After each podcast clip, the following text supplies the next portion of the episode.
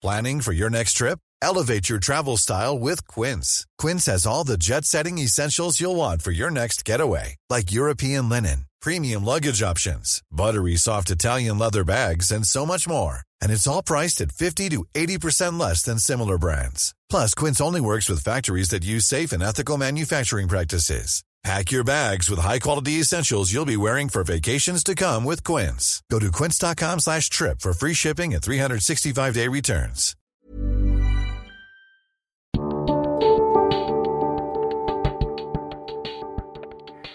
Bonjour, je suis Grégory Barbier, voici les grands crimes de l'Est. Aujourd'hui, je vous parle de la vie scandaleuse de Meg, liée à deux morts, dont celle d'un président de la République.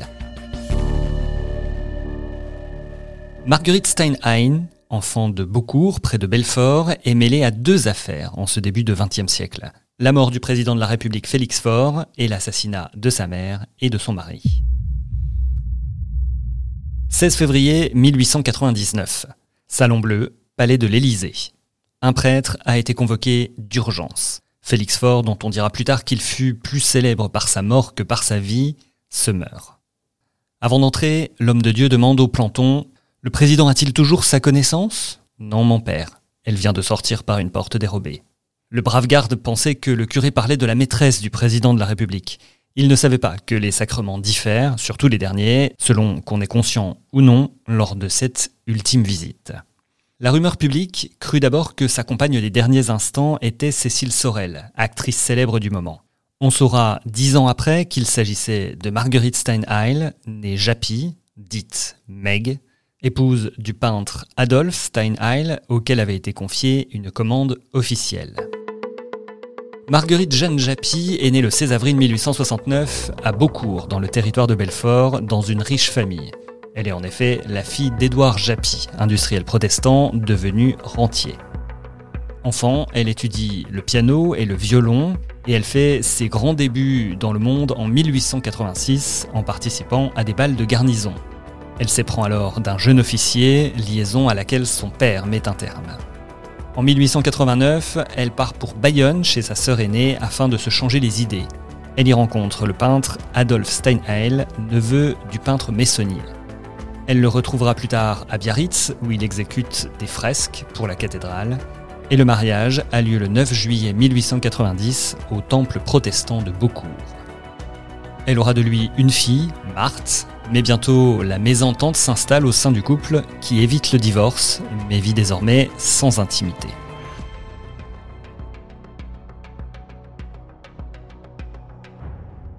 Parallèlement, Meg devient une figure importante de la vie parisienne.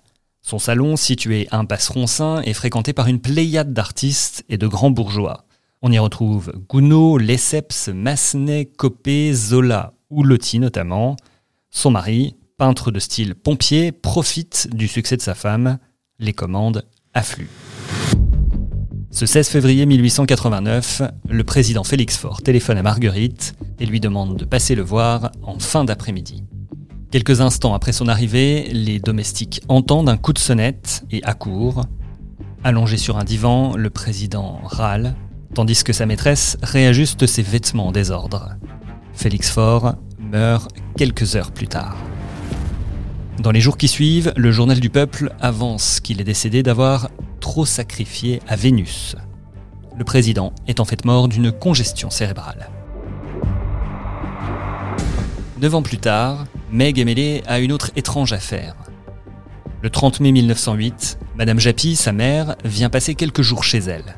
Initialement prévu le soir, le départ est reporté au lendemain à la dernière minute. À 6 heures du matin, le domestique, Rémi Couillard, descend de sa chambre située sous les combles et découvre toutes les portes du premier étage ouvertes. Parcourant les chambres, il découvre successivement Madame Japy, puis Adolphe Steinheil, mort.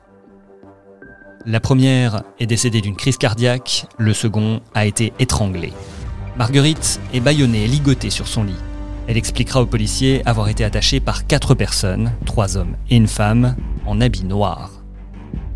On pense alors qu'il recherchait des documents secrets ayant appartenu au président Faure, sans doute en rapport avec l'affaire Dreyfus.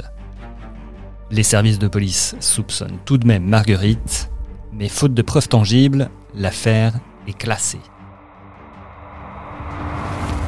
C'est Meg elle-même qui relancera l'enquête en glissant dans une poche de Rémi Couillard, son domestique, une perle qu'elle affirma s'être fait voler par les quatre assaillants. Démasquée, elle cherche à faire accuser Alexandre Wolf, le fils de sa gouvernante, mais celui-ci a un alibi.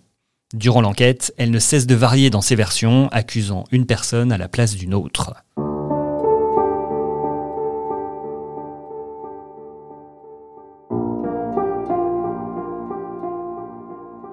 Le 4 novembre 1908, le juge d'instruction, M. Lédet, ordonne qu'elle soit arrêtée et emprisonnée à la prison de Saint-Lazare.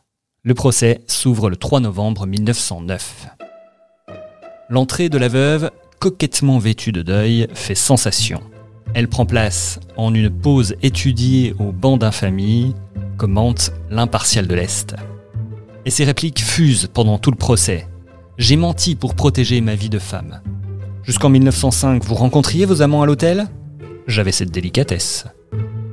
Pendant l'audience, très suivie par les journalistes, on apprend que Marguerite Steinheil a énormément d'admirateurs, parmi lesquels le roi Sisowat du Cambodge. La presse lorraine le souligne. Sur intervention express de M. Pichon, ministre des Affaires étrangères, le président a réservé quelques places aux membres du corps diplomatique désireux de contempler la veuve rouge. Pour aujourd'hui, l'ambassadeur de Perse est présent.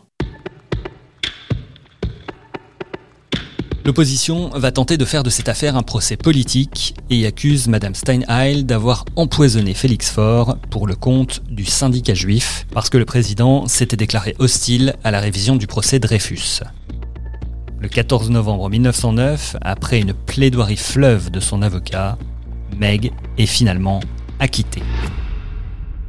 S'il est aujourd'hui acquis qu'elle n'est pas la meurtrière de son époux et de sa mère, on s'interroge encore sur l'identité du tueur. Selon certains historiens, il pourrait s'agir d'un grand-duc de Russie, l'affaire ayant été étouffée pour raison d'État. Après son acquittement, Meg va vivre à Londres sous le nom de Madame de Sérignac. Elle y rédige ses mémoires en 1912 et devient cinq ans plus tard Lady Abinger en épousant Robert Brooke Campbell Scarlett, sixième baron Abinger. Ce dernier est mort en 1927 et elle décède le 18 juillet 1954 dans une maison de repos à Hove, dans le comté du Sussex, de sa belle mort. C'était Les Grands Crimes de l'Est. Cette histoire, la vie scandaleuse de Meg, a été écrite par Jérôme Estrada et elle est tirée du livre 100 ans de faits divers aux éditions Est républicain. Écoutez-nous sur toutes les plateformes de podcast et à bientôt pour d'autres affaires.